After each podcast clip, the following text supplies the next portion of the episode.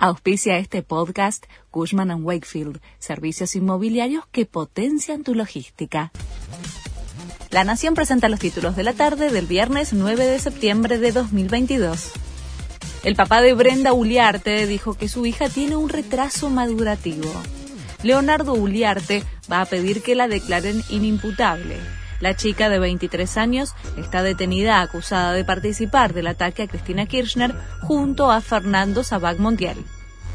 La AFIP salió a buscar monotributistas que viajan al Mundial de Qatar.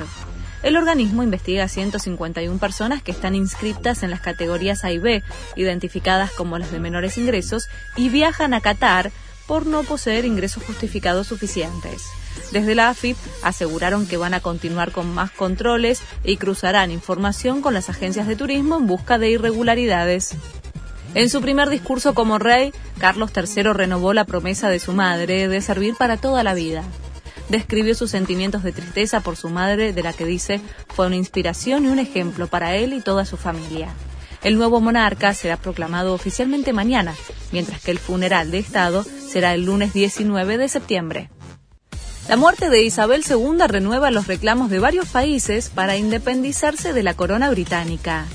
Seis países de los 14 que reconocen al soberano británico como su jefe de Estado han iniciado trámites para renunciar a la monarquía o han expresado su voluntad de convertirse en repúblicas.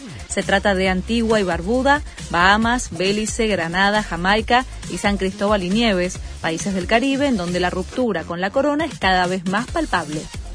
Sigue la fecha 18 con la mirada puesta en el superclásico. Boca recibe a River en la bombonera desde las 5 de la tarde este domingo.